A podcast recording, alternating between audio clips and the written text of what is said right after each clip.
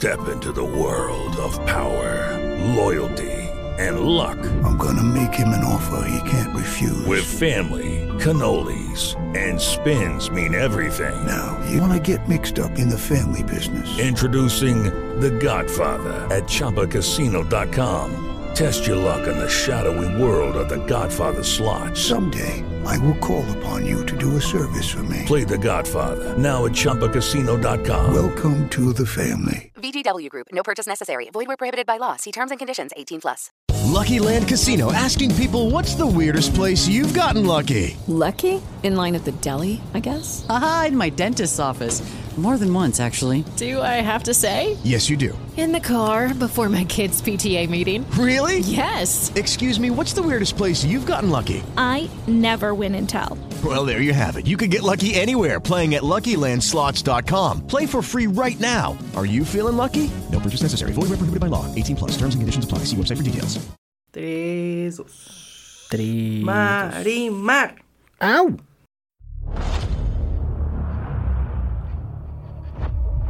Si no conoces a tus candidatos, si no sabes por quién votar, si la política te da hueva, no te preocupes. Este podcast es para ti. ¿Por quién chingados votar? Luis Dan y Joel hablarán de estos temas como nunca los habías escuchado. Como para que le entiendas, pues.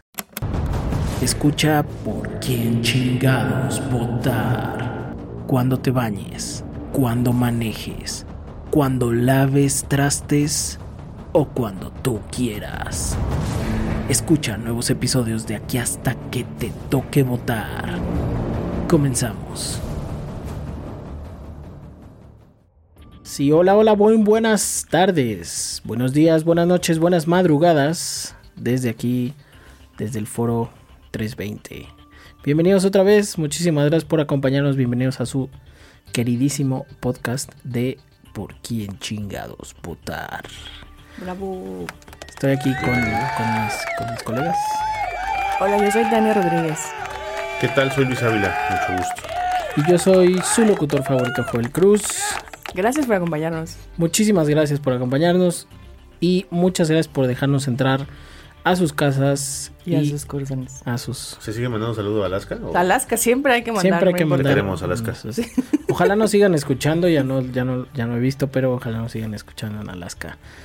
Pero bueno, eh, hoy tenemos un programa muy bonito. Bueno, un programa importante. Todos los programas son bonitos.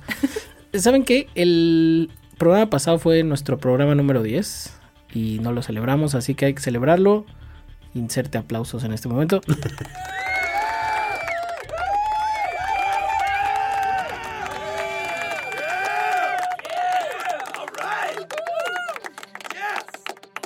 Insertados los aplausos.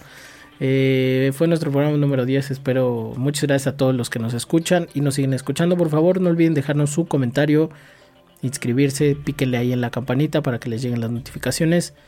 Nos pueden escuchar en sus plataformas favoritas: Spotify, Apple, cualquiera.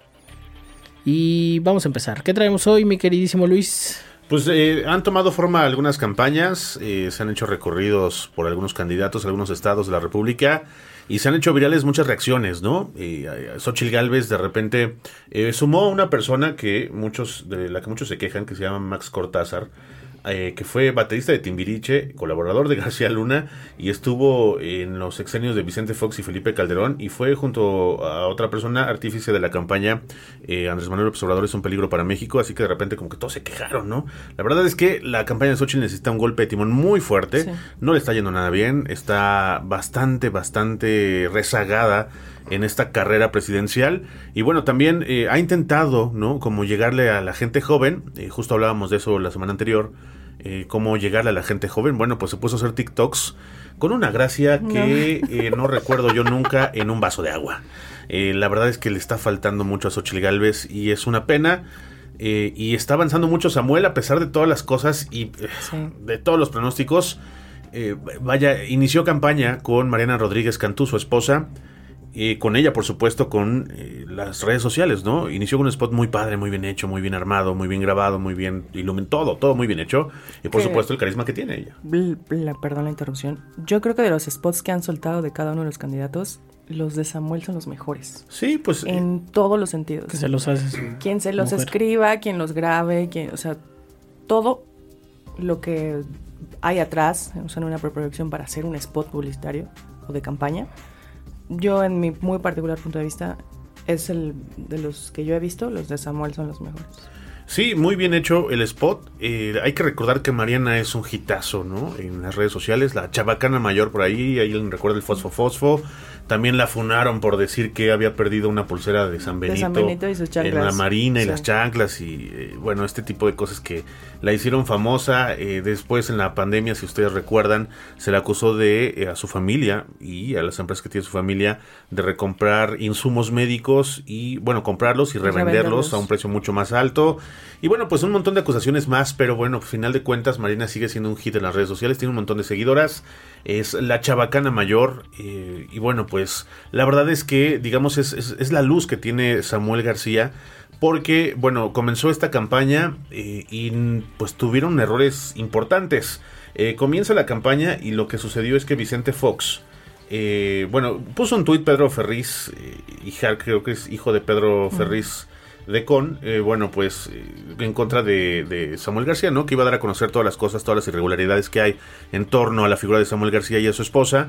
Y bueno, Vicente Fox se le ocurrió poner ahí, Pedro, cuéntanos la historia, hay mucho detrás de esa sonrisa y esa dama de compañía, ¿no? Palabras, por supuesto, desafortunadas, eh, duras en contra de eh, Mariana Rodríguez.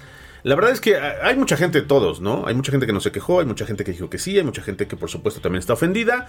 Y bueno, pues ya se estaban subiendo al tren de Mariana y Samuel. Ya habían dicho, ay, no, pues yo la apoyo, ¿no? Yo estoy con ellos. Y de repente Samuel García se le ocurre, pues llamarle pirujona. No, pero eso fue hace mucho tiempo. Ajá, lo, re- lo trajeron, digamos, eh, después de... Porque también trajeron cuando le dijo que se tapaba las Que piernas, las ¿no? Fue más o menos en esa época. Ajá, entonces lo traen de vuelta, se hace viral y obviamente las cosas, pues digamos que entre eso y, y que además, por ejemplo, estaban iniciando, eh, fueron a otro estado, creo que fue a Coahuila, perdón, eh, y llegaban, mira, para empezar, están haciendo campaña en un Tesla, ¿no? Porque ellos ya Porque, llevaron pues, Tesla.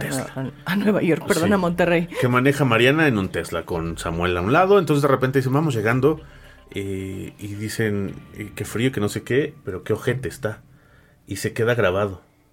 Eh, y sí, efectivamente dice highway, porque ella dice Mariana que dijo highway, pero dijo highway y después dice ojete. Y por supuesto la gente se ofendió. Entonces, entre claroscuros, esa campaña que ha comenzado bien, que ha comenzado también con estas caídas importantes, y que por supuesto debe haber una reconstrucción ahí, un poquito una contención de daños.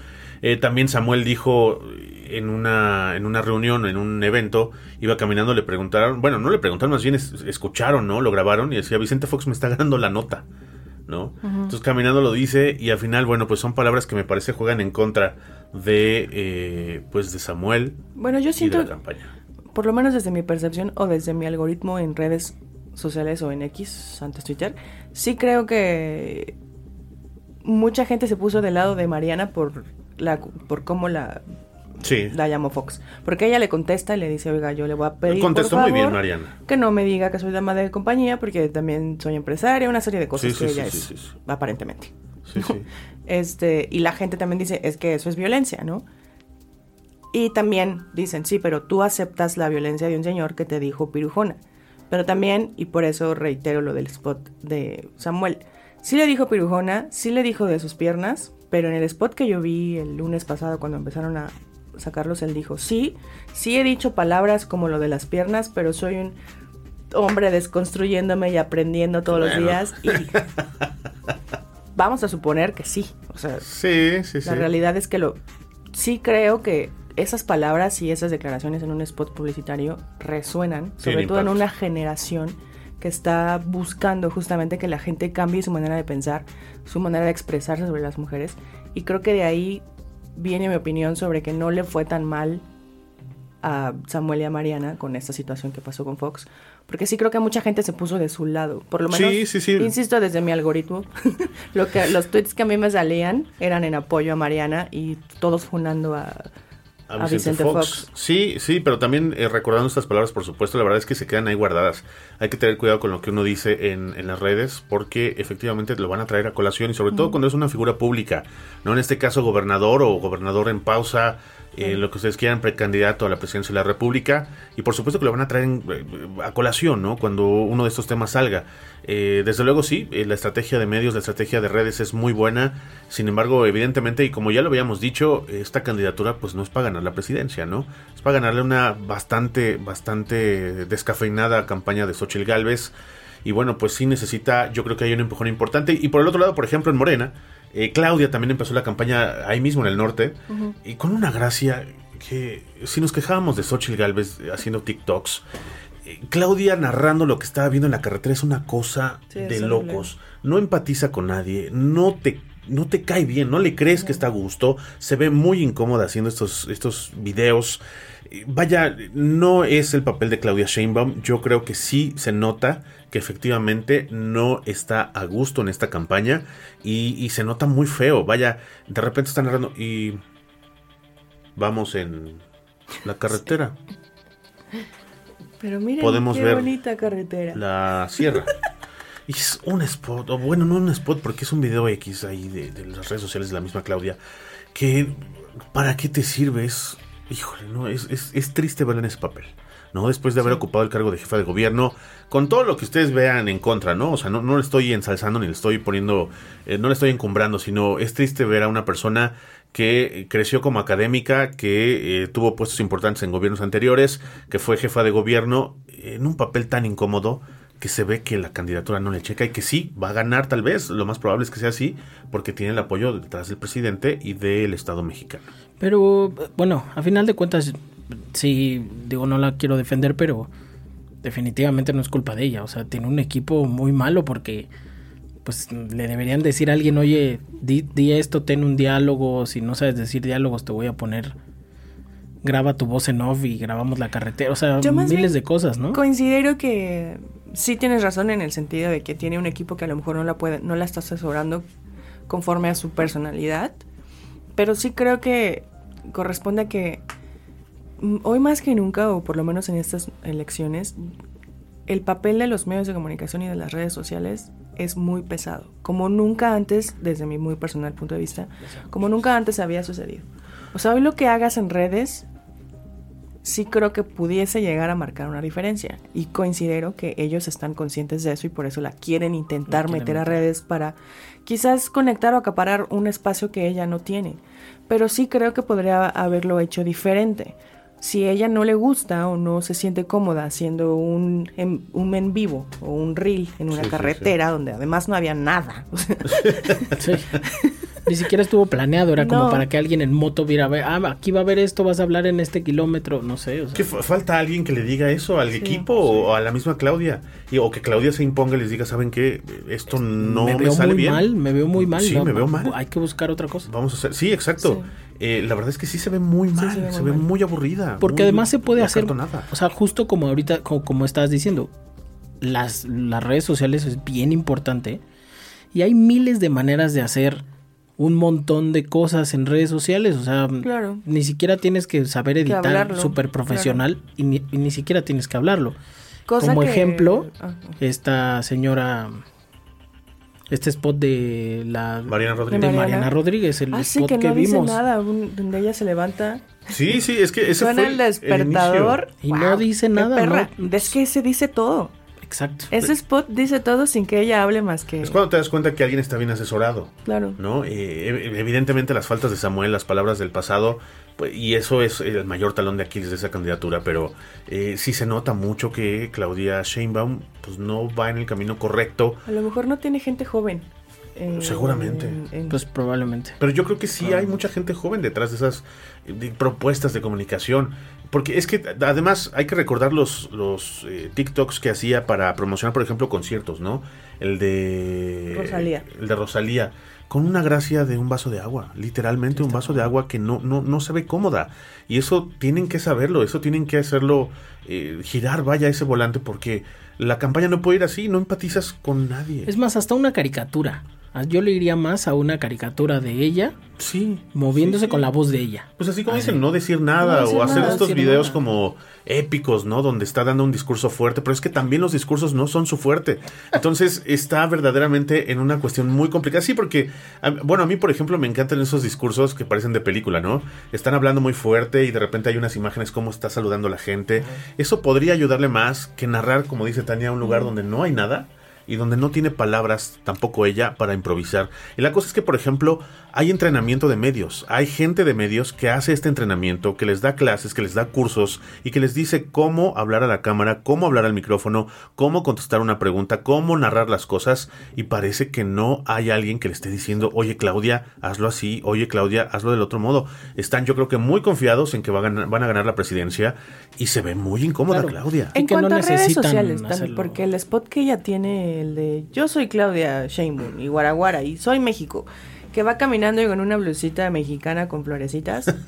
yo no sé cuántas veces tuvieron que ensayarlo, pero Salió más o yo menos. pienso que se ve bien. O sea, yo no soy fan de Claudia y creo que eso es Sí, aquí no estamos juzgando lo de qué color que va sí, mejor, sí. ¿no? O qué color nos va a nosotros, sino más bien cómo, cómo, es el cómo están comportamiento. manejando la Sí, campaña. exacto. Que, que lo que a mí me, perdón, antes de seguir hablando de Claudia, la gran ausente y la que no tiene apoyo de ningún lado y su campaña no tiene ni pies ni, ni cabeza es Xochitl Galvez. Sí. Y está cabrón, o sea, como, pues sí, mucha gente dice, es que no hay oposición, pero pues es que no hay nadie de la oposición. ¿Dónde está el PRI?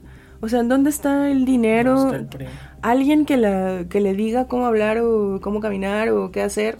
Sí entiendo que su campaña fue un poco más personal de, hola, soy fulanita y yo nací aquí y aquí vendí mis gelatinitas. Sí, sí. Pero ¿eso qué? ¿No? Pues también O sea, seguramente cuánto, o sea, cuánto lleva el PRI sin estar en el poder. Pues precisamente Y- por eso, ajá, ¿no? pero, Pues apenas pero- lleva seis años, ¿no? Pero me Cinco refiero a que, años. pero me refiero a que cuántos años, o sea, ya, ¿Desde ya que la, perdió la primera vez? la gente que está en el PRI, la gente que estaba en el PRI, pues ya no está. Seguramente ya es un partido a nivel. No, pues ya están en Morena, ¿no? Es la cosa. Entonces ya es, ya es un partido a nivel el, el perderé o, o el otro, ¿no? O sea, ¿El ¿cuán- PRD y el PT? El No, PRD es- y el PT. es el de... ¿quién es de la de Morena. El PT está con Morena, el PRD está en la alianza. Eh, Con el PAN. Con el PAN y con el PRI, El PRI. Y, y el PT está con Morena y con el Partido Verde. Pero pues sí, sí se ve muy solitaria esa, esa, esa campaña. y sí que se no ve... apoya nadie. se- exacto, sí se ve triste. Ese TikTok se ve triste porque ya el carisma que ella tiene, porque sí tiene carisma, hay que decirlo, eh, sí suena convincente cuando habla, pero ya no le está funcionando para mover los números. Ya no, está, no le está funcionando para que se levanten Porque esas sí, encuestas. el otro día le puso Mario Delgado que...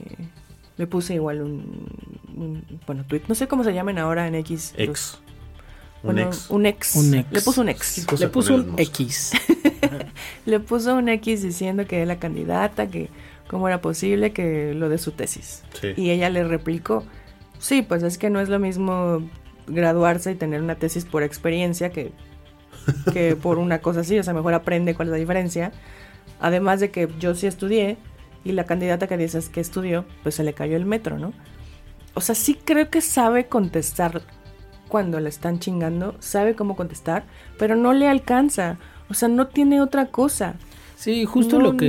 No, no se ve que nadie esté atrás de ella. Y si el PRI o el PAN o el PRD necesitan, no sé si vayan a perder su registro o qué pasa si ya nadie está ahí. No, yo, no creo que quede muy abajo, pero ayuda. no creo que gane. Sí, eh, No justo lo que... estar Yendo, como- en, yendo en alianza no van a perder el registro. O sea, ese es, ese es también, digamos, como que el tema importante de esto. Evidentemente el PRD perdió muchos seguidores y mucha gente, muchos, eh, mucha gente que estaba dentro del partido en estos últimos años. El PRD ha ido a la baja completamente, pero por eso está en alianza. Pero O sea, lo no mismo porque le aporte pasó al PRI. Sí, pero el PRI tiene una base todavía muy grande. O sea, todavía hay millones de priistas en el país. Del PRD no es así, porque el PRD se destruyó cuando Andrés Manuel se fue y, y fundó Morena. Y ahorita, sobreviviendo, no, evidentemente si va solo, se, se pierde el registro. Pero no va solo. Entonces va en alianza y en muchos estados y en la misma capital va en alianza porque ya no tiene los números. El PRI yo creo que le falta, parece que está destruido. Pero el PRI se levantó en el 2012 y podría, no creo que dé una sorpresa en estos últimos años, pero sí creo que podría levantarse después. Vaya, sí hay mucha gente, hay muchos militantes que no han dejado los colores. Pero esa es la pregunta que quería hacer. ¿Por qué el PRI, si ya tiene pocos militantes, o el PAN o el PRD, están perdiendo militantes, si están en, un, en una crisis de credibilidad, etcétera, no deberían estar intentando buscar el poder, o sea, invirtiendo en su candidato o invirtiendo en una buena campaña? ¿O por qué consideras tú, Luis, que, que les está valiendo madre? O sea, ¿les vale verga? Ya decidieron que...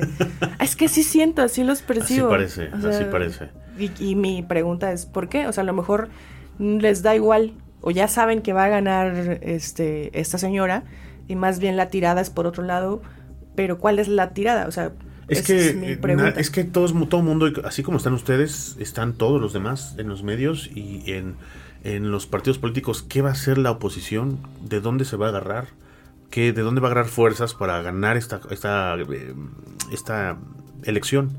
O sea, no se ve por ningún lado y eso es lo que se ha criticado los últimos años. No ha habido. eh, el presidente, por supuesto, es alarde, ¿no? Andrés Manuel López Obrador dice, están, y, y se quedó esa frase, están moralmente derrotados, ¿no? Y así lo han hecho toda la gente que está en redes que apoya a Morena.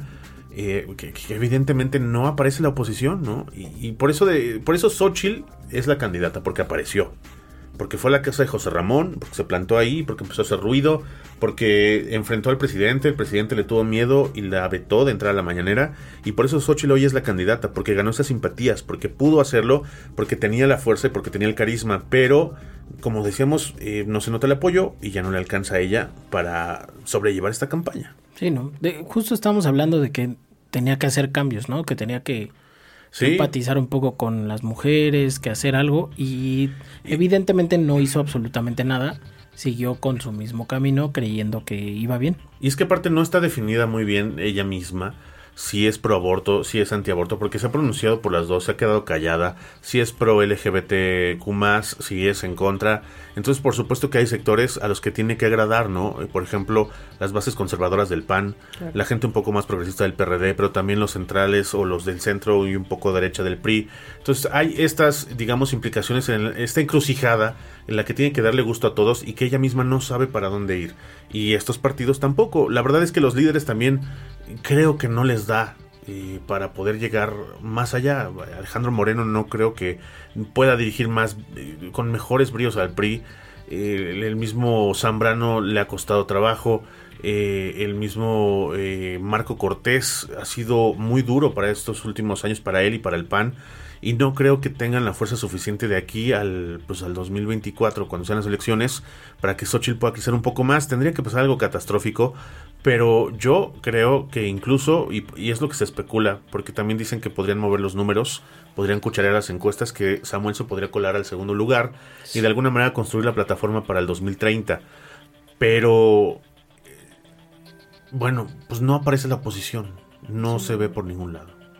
Yo, esto que dices de Samuel, yo me acuerdo que en alguno de los primeros capítulos que hicimos, hablamos de la posibilidad de que Samuel se colara, ¿no? Sí, y se Y decíamos, lejana. no, sí, no, claro que no, como crees, la gente ya no es así aspiracional. Pero he estado de verdad fijándome en, en lo que suben ellos a sus redes sociales. Y a lo mejor contigo, conmigo, con el señor Joel, no. Pero sí creo que hay un gran número de personas jóvenes que nacieron en el 2000. quizás va a ser su, prim- pueden votar. su primera votación. Esta o la- en los siguientes años va a ser la primera vez que voten. Y quien está en su mente Es el que está en redes. es el que está en redes. Sí. A mí sí me ha dado un poco de miedo, la verdad. Este. Que si se colara. Sí, sí, la verdad es que sí, porque además es una candidatura frívola. O sea, es una candidatura de dos millonarios, de, de dos personas que van en un Tesla y que tienen que visitar estados donde no hay ni para comer. ¿no? ¿Qué Tesla, qué Tesla tienen? ¿Sabes? No sé qué modelo es, la verdad, pero es el grande, es como una sub. Ah, el X. No, no, la verdad es que no recuerdo qué modelo es. Si es el X, es dos millones de pesos. Sí, cuesta como 2 millones de pesos. Es lo que han criticado, que van en un Tesla y No que... Bueno, en, en San Pedro Garza pues no hay problema, no hay esas campañas y no hay bronca. Pero en Oaxaca, en Guerrero, en zonas de Michoacán y por supuesto eh, en Veracruz, donde hay zonas muy pobres en la sierra, pues cómo va a ser campaña ya en un Tesla, ¿Tú, ¿no? tú crees que, que Mariana siendo Mariana y siendo la experta, vamos a llamarle en, este, en esta parte de ellos dos, la experta en redes sociales y todo eso, ¿no crees que ella proponga que si van a ir a algún lugar en la sierra y todo, pues se lleven una camionetita un poco más humilde? No, pues es que tienen que hacerlo, tienen que bajarse, pero no creo que la imagen les dé para llegar a esos sectores. Ese es, yo creo que lo, lo más difícil. Y volver, como decíamos, a una presidencia frívola, ¿no? Pues Peña Nieto con una actriz de Televisa en ese entonces. Sí. Y eh, bueno, pues también hay que recordar los ejemplos en Chiapas, eh, Manuel Velasco con Anaí. Anaí. eh, y bueno, pues ahora dos rubios de ojo claro que quieren gobernar el país. Y que por supuesto Mariana es muy buena en redes, pero más allá de eso me parece que no hay más. Y por supuesto una propuesta de Samuel en la que muchos se quejan, incluso el alcalde de Monterrey, siendo del mismo partido y de apellido Colosio, habló que hacen falta cosas en el Estado y que por supuesto a Samuel le ha faltado, ¿no? Y hoy no está presente, ¿no? Hoy ha dejado la gubernatura, ¿no? Entonces sí creo que son... No creo que sea un, gran candidato. Creo que sí, por supuesto, hay una plataforma muy buena con Mariana, pero no creo que tenga una, una propuesta tan importante. Y la verdad, y, hay que decirlo, eh, mucha gente en redes está muy desencantada de los candidatos, ¿no? Y de estas primeras semanas de pre-campaña, la verdad es que muchos dicen, es que no es posible que tengamos que elegir uno de estos tres. Sí. O sea, es increíble que tengo que escoger al Fosfo Fosfo, a la señora Xochitl Galvez, que le ha costado trabajo, y a Claudia, que parece un maniquí. Y, y todos están como, o sea, sí, no voto por Morena, pero ¿por quién voto? Pues, o sea, la verdad es que también... Que no hay por quién chingados votar. no Ayúdanos. hay, pero, pero, ahorita justo lo que estaban diciendo, pues sí, tiene mucho sentido. Eh, a lo mejor lo que dices, eh, está Claudia, está Xochitl y está Samuel García, ¿no? Sí. Xochitl Galvez definitivamente no conecta con un montón de gente. Claudia, pues porque tiene el apoyo del presidente. Pero Samuel, independientemente de que nosotros pensemos que está cabrón votar por Samuel, hay mucha gente que va a pensar en votar por él por Sí, las redes sociales. En algún lugar en... Bueno, seguramente fue en, en N+, porque es lo que más consumo, disculpen. Em, hablaron de que este sector de la juventud en edad de votar es el un poco más del 30-35% del electorado total. Y a mí sí, sí me preocupa porque yo digo, no es por generalizar ni por demeritar a la juventud, pero sí creo que el impacto que tiene hoy las redes sociales en cuanto a la desigualdad, sí creo que se ha hecho una brecha más importante. Creo que la gente no quiere ser pobre hoy y ven mal que la gente se- sea pobre y solo quieren operarse y ponerse No aparentar ser pobre, y traer bolsas No aparentar. eh, y, y Yves Saint Laurent o Louis Vuitton o Gucci y yo tengo más Gucci que tú y tú cuántas playeras Gucci tienes, o sea, como que hoy en día la gente joven en edad de votar lo que quiere es, como bien menciona Luis, no aparentar ser pobre. Tienes que ser millonario, aparentar que eres millonario Aspiracional. porque Sí, ser por- por pobre eso está han mal. entrado tantas Entonces, estafas, ¿no? Tantas estafas. Llegan unos millonarios güeros en un Tesla. Exacto.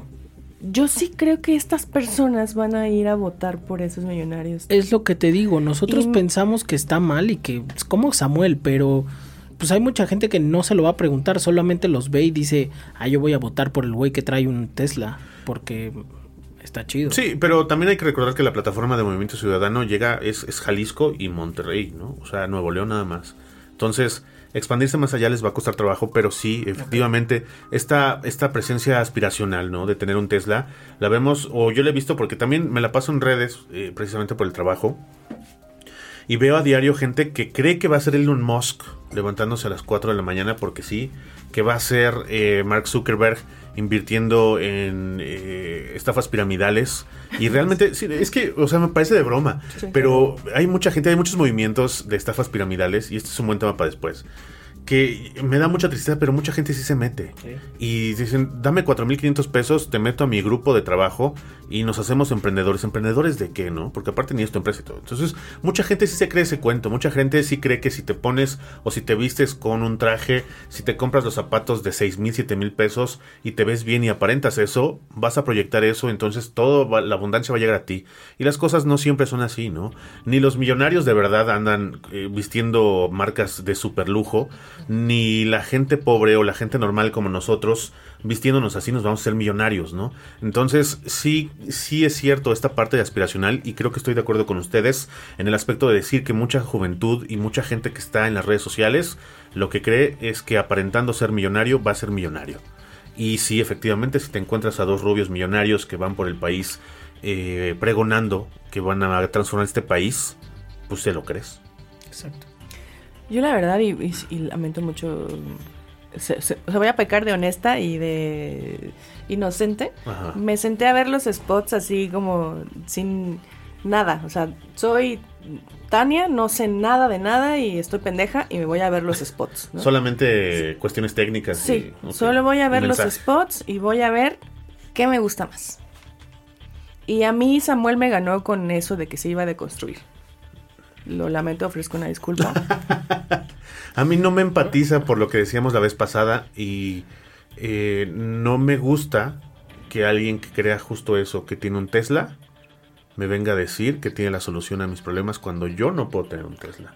Exactamente, y, y me parece, me parece muy justo, pero justo es lo que creo que está pasando, que nosotros, para nosotros está mal, pero para un montón de gente está bien chido. Sí, es la aspiración. Es la aspiración. Es el cambio de vida, porque también hay que, hay que decirlo, en este país la- los jóvenes no tienen ni oportunidad de trabajar ni de tener un sueldo mejor, ¿no? Son una vez que trabajan o aspiran a trabajos muy, muy bajos eh, y les cuesta mucho trabajo subir y no hay una manera de subir de, digamos, al siguiente peldaño en las clases sociales, ¿no? O sea, no es sencillo, es cada día más difícil y la gente no se va a hacer millonaria nada más trabajando todos los días, porque la gente en este país trabaja muchísimo y es explotada en muchos casos y no se van a hacer millonarios. O sea, ese cuento de hadas, quizás de novelas que ya no les toca a estas nuevas generaciones, pero sí de películas, de, de estas redes sociales, porque también pasan las redes, de, de influencers que se hacen millonarios, no les pasa a todos.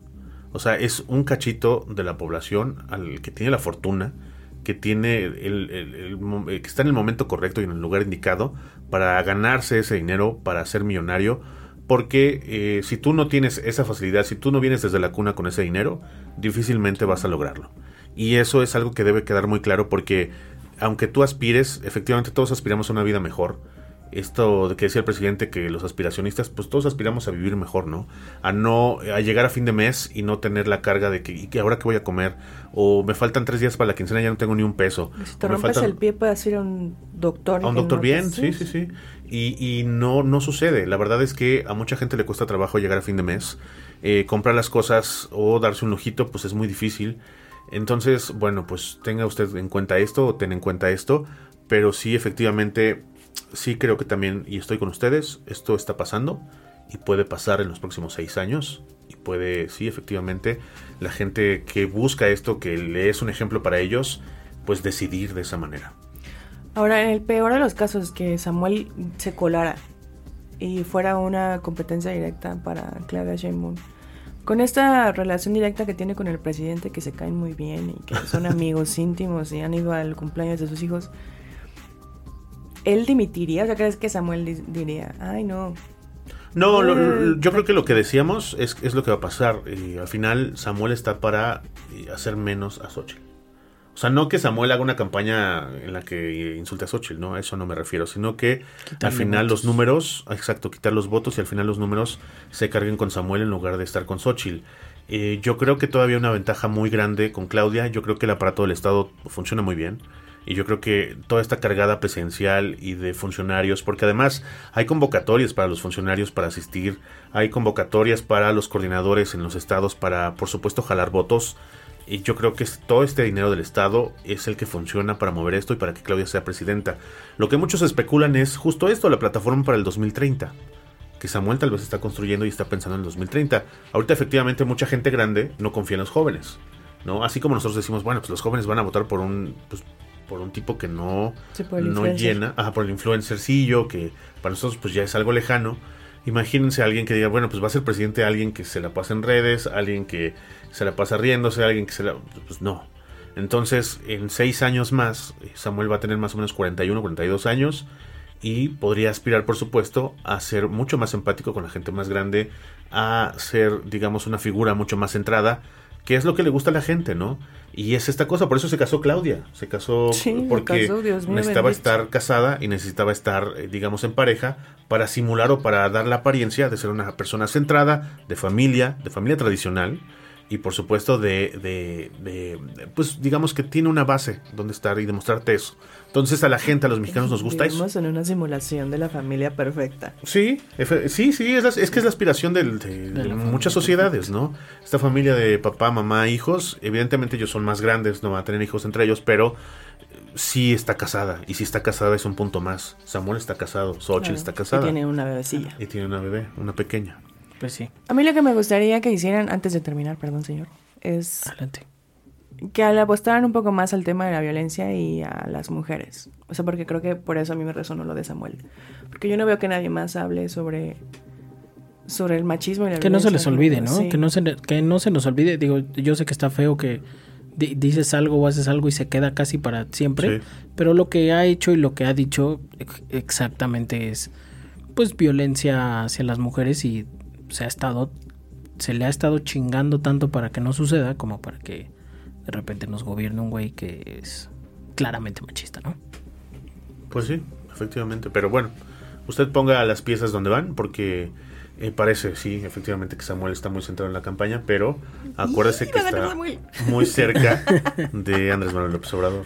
Pues usted escuche, escuche por quién chingados votar para que sepa por quién chingados votar. O no, porque yo estoy, por ejemplo, queriendo escuchar, estoy muy confundida. Bueno, pero ojalá y alguien le podamos este llenar el alma para que sepa por quién votar. No porque ya ocupamos esas palabras de corazón y de alma y así. Y este Es que entonces, Touch in Their Hearts está súper bien, pero tocarlos. A tocarlos. ti porque te gusta porque tocarlos. quiero tocarlos a todos. Touching Guiño, People está bien, pero tocar gente no. No. No. Ok. Entonces, este, pues muchísimas gracias. Eso es todo por hoy.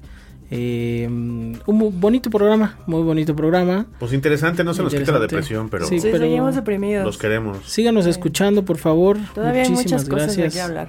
Todavía hay mucho de qué hablar. Qué nervios. Eh, yo fui Joel Cruz. Tania Rodríguez. Luis Ávila, gracias. Muchísimas gracias por dejarnos entrar a sus casas. Y a sus corazones. Bonita semana. Hasta Adiós. luego.